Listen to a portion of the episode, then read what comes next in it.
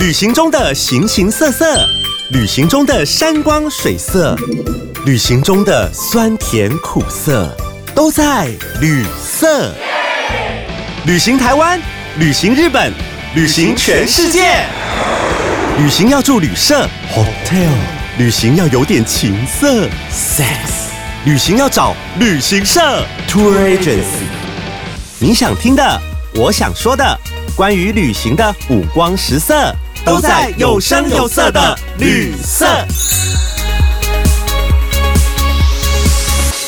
各位听众朋友，大家好，我是旅色的主持人昂古贵。很高兴我们今天又回到旅社的节目。那今天呢，一样邀请到我的好朋友小蜜蜂来到我们的现场。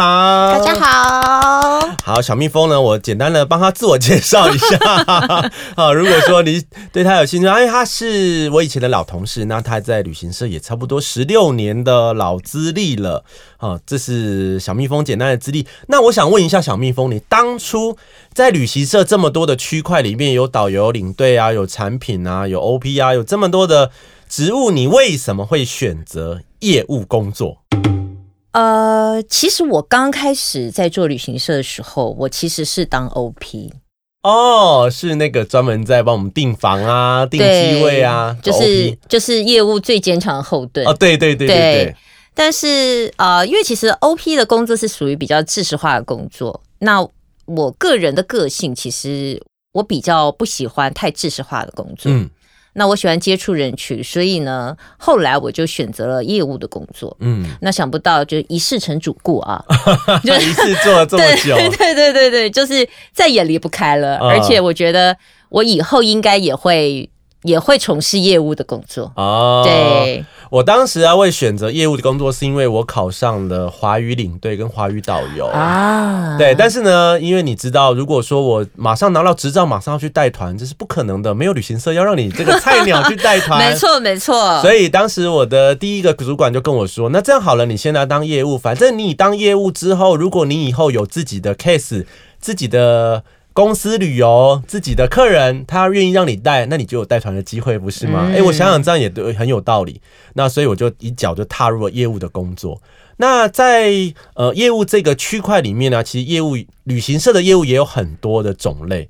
我有把旅行社业务做几种的分类，你可以听一看，看你觉得你是属于自己 是属于哪一型的？我又要又要那个自己归类自己，对，你要自己归类自己。我觉得旅行社的业务里面啊，有一种，第一种叫做个人魅力型，嗯就是他其实他你说他的专业嘛普通，他会卖的东西嘛普通，就差不多。但是呢，他就是客户缘非常的好，嗯他就是舌灿莲花，客户说什么他都是哎、OK 没问题哈，客户也超喜欢他，没有他服务这个 case 就进不进公司，哦，这是个人魅力型的，这第一种。那第二种呢叫做堆叠积木型，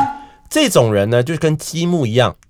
他进旅游业就是慢慢的堆叠，慢慢的累积他的客户，慢慢的累积人脉。他可能在旅行社里面，他这个十年二十年，他就做同一个区块的事情，但他就是呃正经八百的，那就一只有一种专业。那慢慢的，那后来呢，他就是反正他就是他的建立他的势力范围，他就也不会再扩充。那你说他有多大的进步吗？也没有，他就是这种堆叠积木型的。嗯那第三种业务叫做服务至上型的，哎，基本上呢，这种服务至上型，他在客户的眼中，他就是一个万事通，客户有什么事情他都可以帮他解决，然后客户说什么他都好。嗯我以前有遇过这样的客户，就是当时我在做日本线控的时候，我在做冲绳线控的时候，因为当时我是产品，那我有以前公司有这样的一位业务，就是他就是一个标准的服务至上型的，他来来回回让我估价。大概估价了十六次，就是他客户只要说什么他就改什么，说什么改什么，然后你就跟他讲，跟他建议说，哎、可是我觉得这样行程不顺啊，哎、我觉得这样子拉车太久，我觉得这样，他都会说，哦，OK OK，好好，那我再去跟客户沟通，但客户沟通的结果永远是，哦，可是我客户觉得应该怎么样怎么样啊怎么样，是是是。就这种人还蛮讨人厌的，对，但是在客户的眼中呢，他这个人是这个业务是非常非常优秀的业务，他什么事都能帮他解决。嗯。那第四种业务叫做业绩数字型，嗯这种业务他可能基本上他可能背负的就是比较大的团体、比较大的公司、比较大的企业，所以基本上主管啊、公司啊不太敢得罪这种业务，因为他一丢就是整个公司、整个整团的业绩丢掉，可能一次就是一百万、两百万的业绩就不见了。所以他这种背负长庞大业绩数字的呃业务呢，通常是比较傲娇一点。好的，他会认为说啊，反正公司就是必须靠我哈，你们那些小散客的业务啊，这个进来大概没几个、没几只毛。那我们这边呢，大的公司，所以。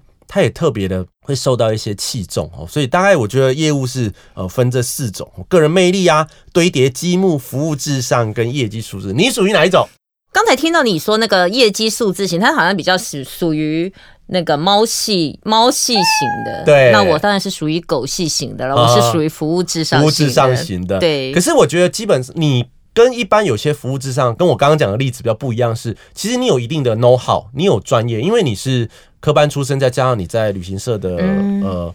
应该是这样讲，就是说你也是一个有原则的人，就是你不会让客户予取予求。我记得我曾经有被骂过，就是你怎么可以让客户予取予求？就是我觉得还是我们会有一点原则，你应该是属于那种有原则一点点的，对不对？对，就是呃，因为其实我觉得旅行社业务本来就是这样，就是说它其实呃，它不是你说你说了算。因为它其实它是一个串联的一个一个一个过程，对，所以就是有的时候，虽然你就是像你刚才说，你是其实你那时候是在当后勤单位的时候，你就会非常抓狂，因为他已经给你改了十六次，对对对。那但其实我觉得，呃，我还是会适时的告诉，就是让我的客人就是可以理解，就是他的状况是怎么样的。那对于他整个产品来说要怎么走或怎么样的，对他来讲比较好。嗯嗯，对，就是可能我们尽可能的业务，就是要做到他跟后勤单位跟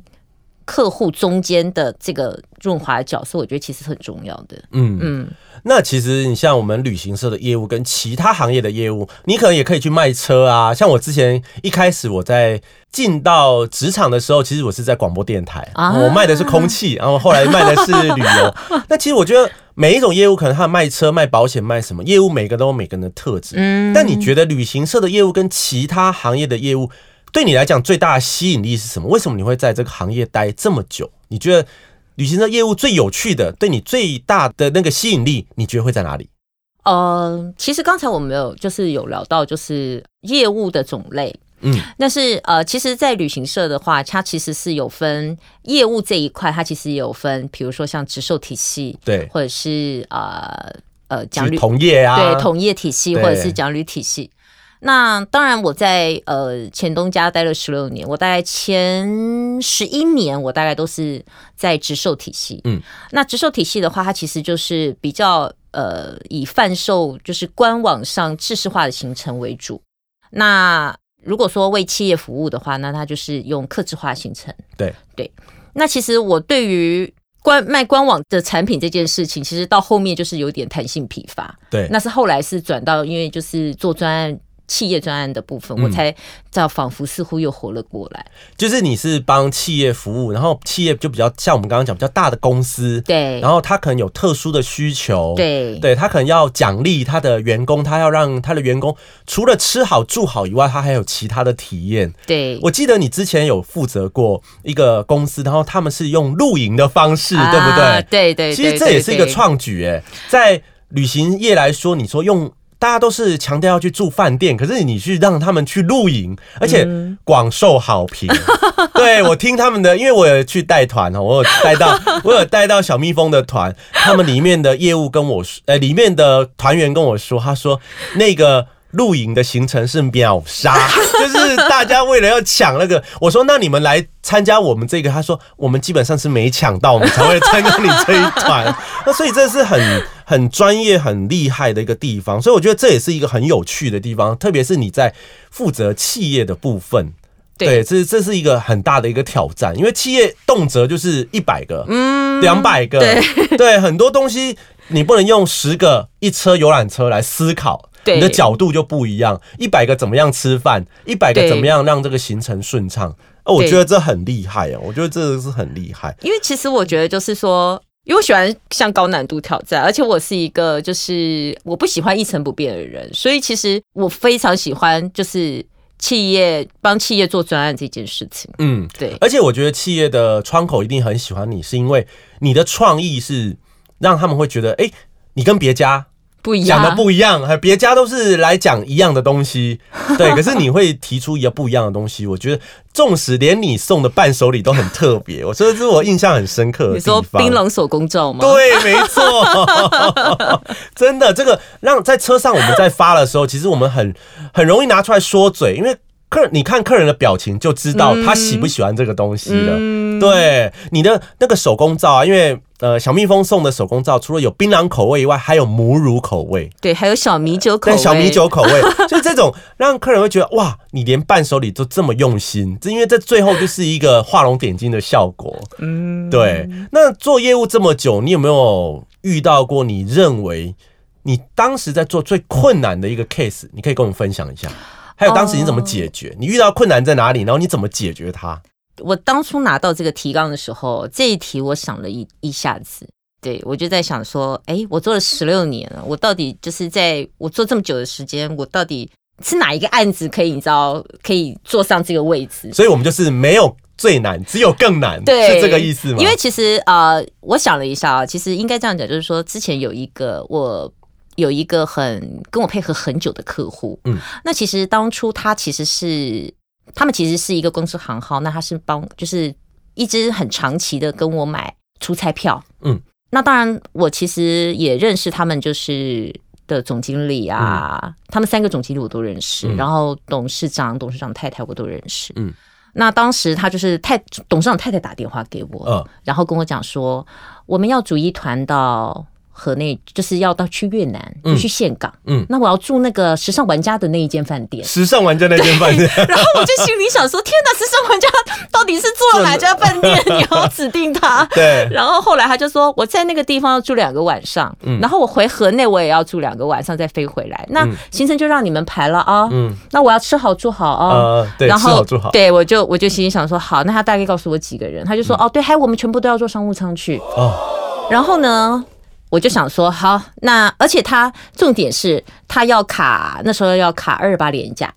我超我，那时候真的是你知道，对我来讲是一个极大的考验。对，那当然。呃，可能听众朋友不知道，就是说我们在拿团体机位的话，就是通常一般来说不太可能拿到廉价的时候，对，然后再来就是商务舱的对团体机位，所以呢，当然就是我们的后勤单位就完全帮不了我了，我就只能自己一个一个的去定 FIT。就是 FIT 就是个人定位，对对对对对。然后其实我觉得，就是每做一个困难的 case 的时候，你都会发现一些，就是一些新的体验，你都会成长一些。嗯那因为我的人数大概可能落在大概差不多一台车吧，大概二三二十几个人。可是当时的商务舱有这么多位置，没有没，有没有，那当然就是当然就是透过去跟客户沟通，那可能有些客户他是做一段单段，然 后有些客户 一定得比较高高尚的客户，他可能就必须要做来回或什么之类。那当然，其实后来我就是一个去帮他订，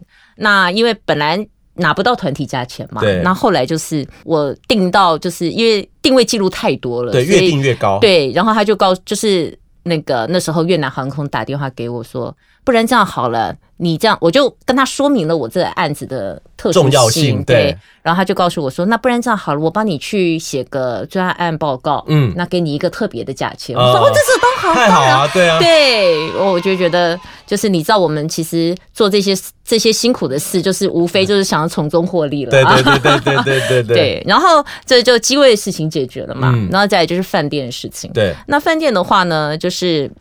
当然他那时候是住在岘港的三茶半岛的那个 Continental 的那哦，一间，时尚玩家的那一对，时尚玩家的那一间，那间蛮高级的，那间非常的漂亮。对，然后我搞定了那一家，因为那时候我是直接找他们业务帮我处理，就是那个饭店的业务帮我对处理的。那但是我就心里想说，嗯，那这样子他回河内住的那两个晚上，那呃，我一样找他同级的，就是一样的。对啊，一样的你总不能在对岘港住很好，然后回到河内住四星级的，对我应该会被杀头。对然后就后来呃，但是呢，当我提出去那个河内的饭店的时候呢，我被董娘嫌说，我觉得它太旧了，啊我要住 JW 万豪。又是一个高难度，又是一个高难度。然后我那时候就跟我们的那个，请他们帮我去解，不用去拿房间。结果我们的可爱的内勤单位、后勤单位告诉我说，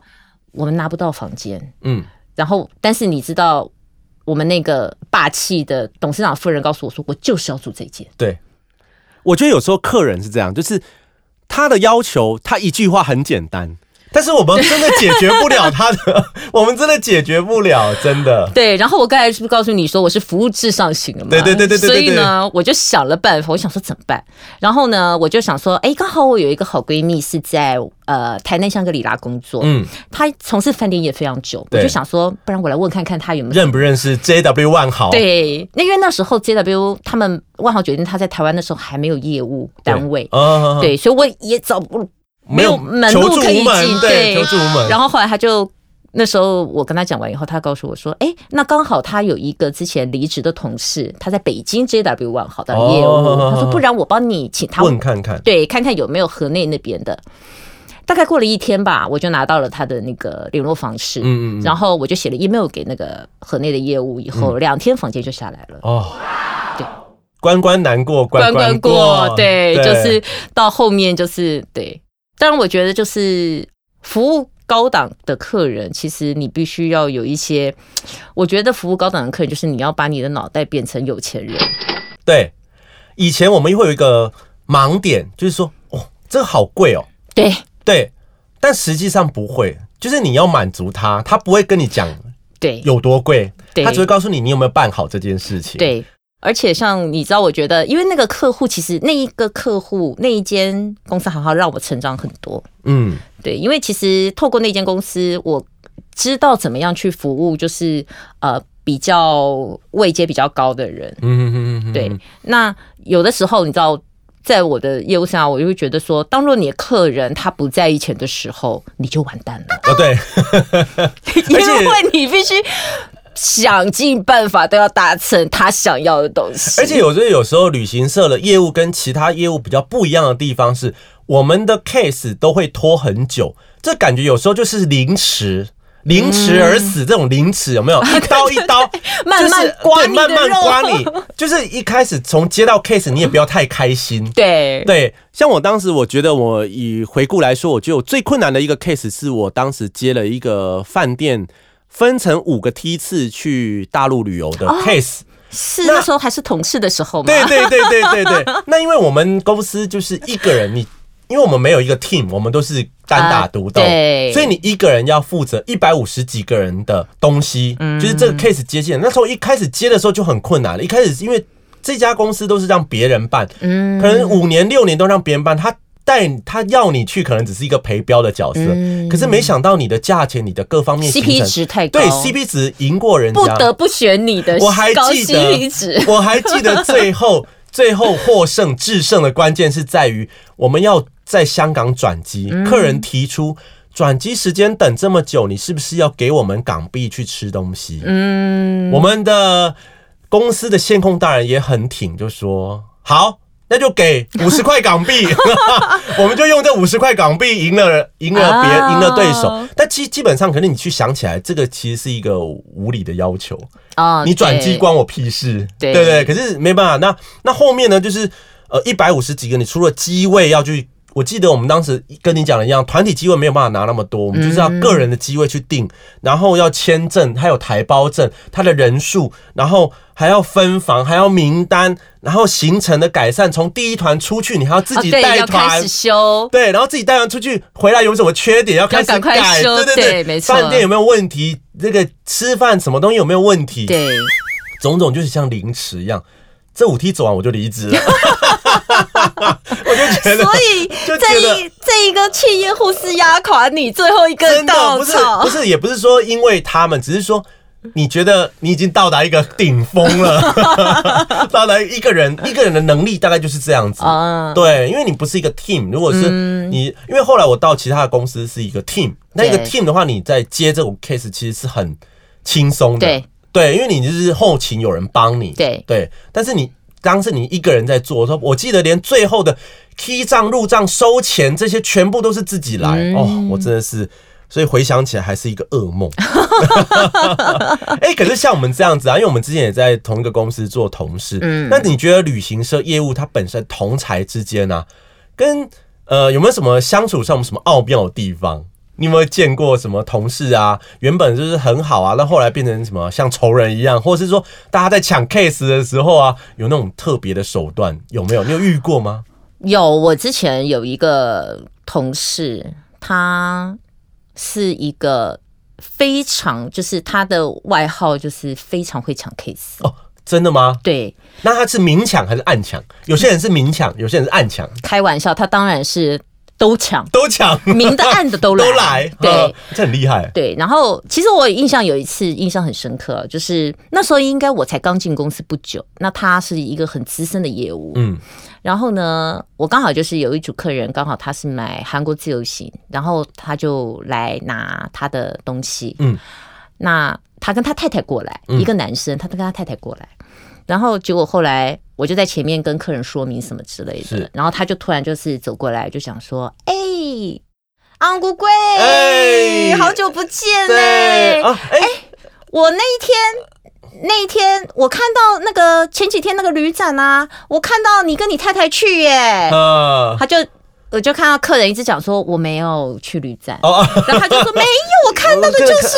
你，攀关系，对，你怎么这么久，你怎么都不找我或什么之类的？嗯然后我心想说，当我是死人了吗？是就是我坐在那儿是没有看到我吗？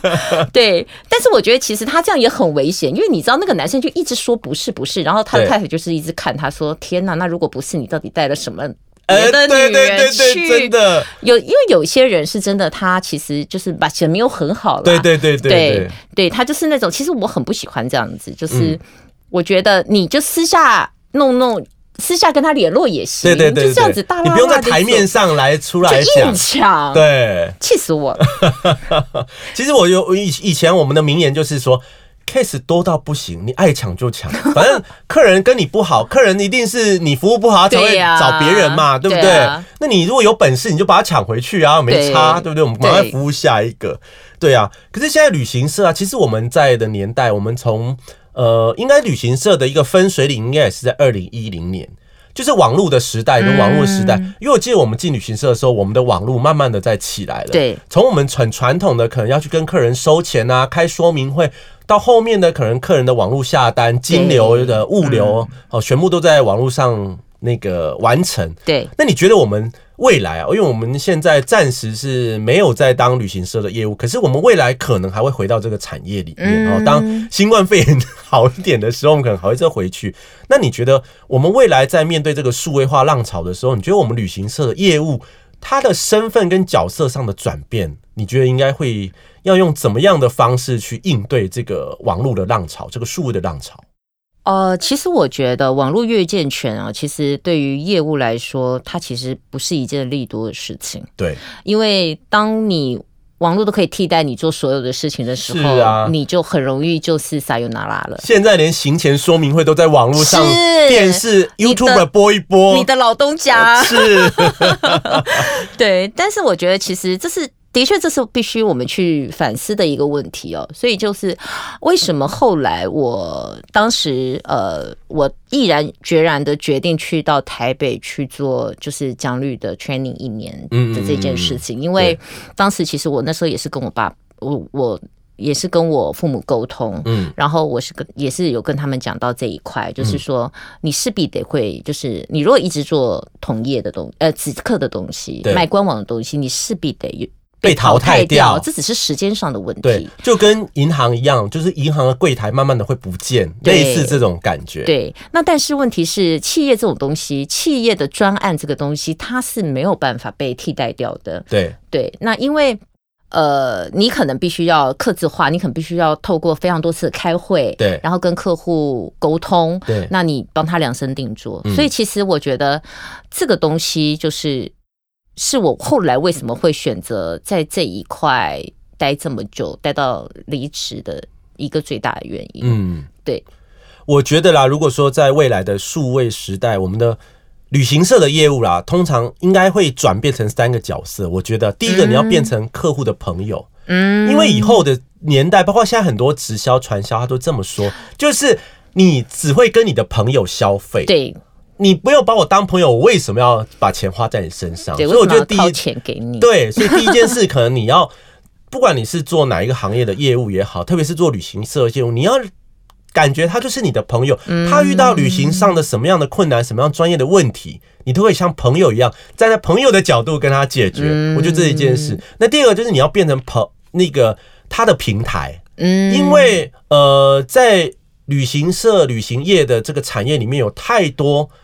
专业的东西，对但客人可能不懂。对对，那比如说他要去日本玩，他有什么样的专业，他的票券、他的交通、他的什么解决，那你就要变成他一个平台，嗯帮他所有处理这些所有的事情。统包是、简单来讲就是什么懒人包，就给他一个懒人包。包对，嗯我觉得是以后未来我们的角色可能就是第一个你要变成他的朋友，第二个你可能要变成他的平台，嗯对，那第三个你要变成他的顾问，嗯就是你要教他，可能要给他正确的观念。可能很多人在说，哎，比如说廉价航空很便宜，但你要告诉他，你要分析利弊得失，让他知道说，哎对，那你买了廉价航空，你的风险在哪里？嗯那你得了便宜，你真的能够卖乖吗？类似这样的一个部分。所以我觉得未来我们的角色可能就是要朋友。平台，然后顾问，我觉得啦，好变成是这样子。嗯那呃，旅行社业务其实我们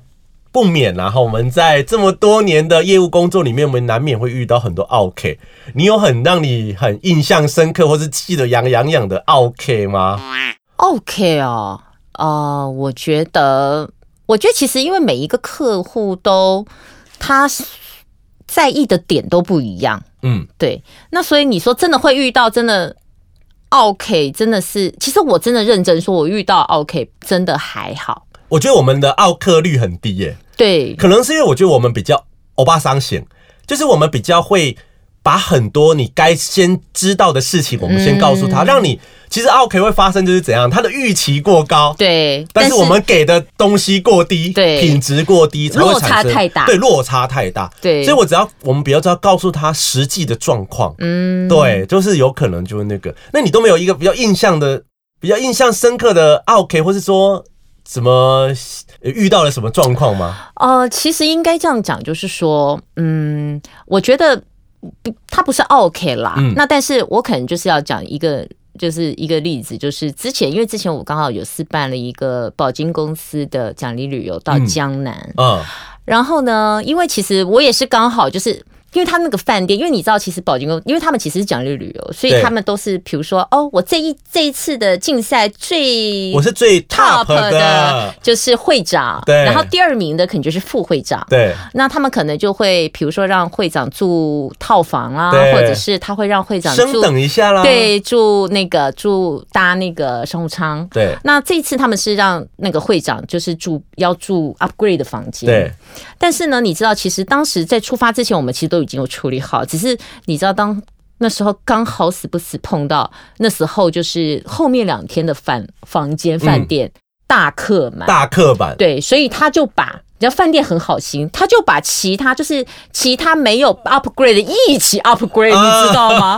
所以你知道完全都就是没有办法凸显他的尊荣感。就我回来我就被电死了，对，然后你知道那那个会长就是。她是一个女生啦，对。嗯，然后还是我窗口的老婆，嗯，然后她就瞪着我跟我讲说：“你要怎么赔偿我？你要怎么给我做精神赔偿？”是。精神赔偿，对。OK 的。我的。听到精神赔偿，我真的是你知道，你知道我的那个脑子都已经这个理智线，断掉。对啊，我 OK 三部曲，第一第一句话就是什么？我真的不是要你赔钱，钱真的不是问题。对，这是我第一。但通常钱是最大的问题对钱是最大的问题。我没有要你赔钱，这是 OK 第二。那第二个就是你讲的，我要你的精神赔偿，你毁了我的假期。哦，对你毁了我的 对假你毁了我的期。假期，我要精神赔偿。对那第三句话就是，这是我参团以来吃最差、住最差、拉车最久。整个行程最烂的一个团，我参加过这么多团，没有这么烂过。哦，对啊，不过就像我们讲的，有时候是因为你要理解他的那个，比如说像你刚刚讲的尊荣感。对对，对我有一次也是这样，就是也是一个很大的一个组织旅游公司旅游，不过好险我们是在国内，但偏偏呢，我们这个饭店啊，竟然把一个转角最小的房间给了我主办人，你完完蛋了。没有，本来 本来就是，如果是晚上，如果是到的时候知道这件事情还好，嗯，但特别是我的主办人非常好，他觉得应该是大家的房间都长得差不多吧。嗯。只是说隔天早上他去别人家串门子的时候，就发完完蛋了，他 发现别人的房间都比他大。哦，对，而且这种叫做我们这种旅行社嘛，如果你及时能够解决还好，就是总跟他的写在灰掐鬼，开始崩鼻啊，哦，对对对你已经过了，你没有办法挽救了。对。所以这个有时候是这样子，哦，你讲到这个，其实那个不是让我想到我之前有个同事，对，对，然后他好像是可能那时候他是卖了可能 maybe 一家人的北海道，嗯，结果后来呢，你知道有些就是有一些客户，他们比如说买完以后去外面就会问说，哎你。安国贵，你卖多少？你买了多少钱？对对对对对。然后你知道回来的时候，他就跑来跟我们的业务讲说，跟我同事讲说，我买比别人家贵，你退钱给我。我是全团最贵、哦这个，这个真的很对我。然后你知道，我真的不能苟同这件事情，因为曾经我有发生过这样的事情。对对对对对，我也有。对，但是我跟他讲啊，我就是跟他讲说，我说当初是您同意这个这个价价钱钱，你才跟我签约的。对那呃，当然每一个人可能你出去会碰到不一样的价钱，有可能是因为他可能已经跟这个业务配合很久了。对，对，或者是他业务自己吸收。对他业务自己吸收，那你不知道他的状状况是什么，所以呃，我的确是无法把差价退给你。嗯，对对，很多是这样的啊，他会说我是全团最贵，对，然后他就说他会去屏保告我，告我。好，那最后最后我们来就是说，如果然后我们听众如果听到我们这一集，会觉得我们旅行社业务好像也很厚黑，但其实是我们旅行社业务其实也有很多。金钱以外的好处，诶，像比如说，像我以我自己，我觉得当业务最大的收获就是我可以出去带团。嗯，那带团这件事情，不论是国内或国外，基本上特别是国外，像有时候我会挑，呃，假设我的客户很幸运的挑到我自己很喜欢去的地方，我自己带去。其实你看我的机票、我的饭店都是公司出的呢，我只是出去工作。对那可是呢，我就可以出去看行程，我可以跟客户互动、了解，然后你在服务的过程。客人可能又更喜欢你，然后他觉得你更好，他下一个 case 又要交给你，所以其实好处很多。良性的循环。对对对，哦所以很多我们讲说旅行社业务基本上是没赚到钱，但是赚到很多钱以外的东西。对，那未来如果说有人想要进入到我们旅游业来做业务的话，你会给他们什么忠告，或是你觉得他们应该具备什么样的能力？呃，其实我觉得旅行社它唯一不变的就是它一直都在变。啊，对，所以其实我觉得，就是呃，如果真的是想要尝试这个行业的新兴人类对对，的话，新兴人类，对我觉得其实嗯、要能够脑袋要能够灵活一点啦。嗯，对，我记得我以前我的前东家就是那个三千多人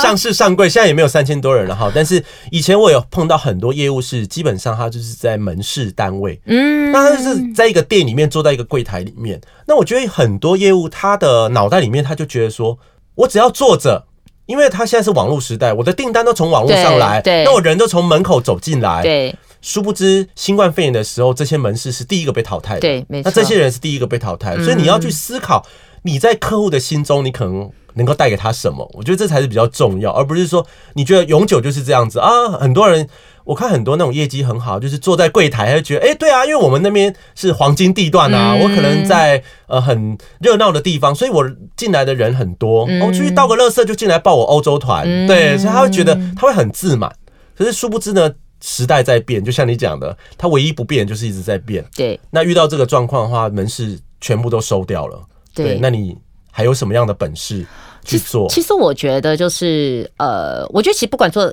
任何一个行业，其实不只是只有旅游业。我觉得你要怎么样把你的附加价值就是加到最大，对对，就是让你有可当然讲可被利用的价值，对对，基本上啦，就是不管是哪一个行业，就算是在旅游业也好，就是专业跟口条。我觉得这两件事是很重要的。你不要连话都讲不清楚，对啊，表达都表达不清楚，你怎么去做业务？虽然说我们也有听过那些呃聋哑，就是之类，就可能他的口疾，可是他的业务做很好，可是他毕竟是少数，对，毕竟是少，这毕竟是少数。因为你想要成功，你想要做一个成功的业务，你毕竟在这专业跟口条上，你还是得得琢磨琢磨。对对对，我我真的曾经有遇过那种，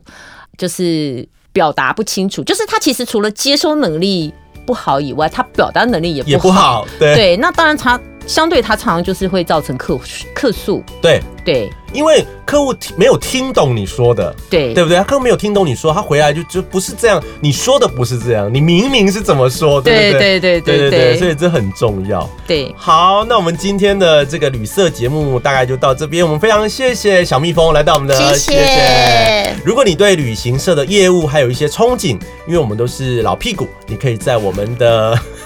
可以追踪一下我们的 IG 官方账号，我们的 IG 官方账号是 Travel Carder 一六八。旅色 T R A V E L C O L O R 一六八，你可以追踪我们，然后你可以在上面留言。同时呢，你可以关注，记得关注我们旅色 Podcast，然后同时呢订阅我们。那你如果对旅行社、旅行业还有什么样的想法，也欢迎留言告诉我们。好，那我们下次见喽，拜拜，谢谢大家。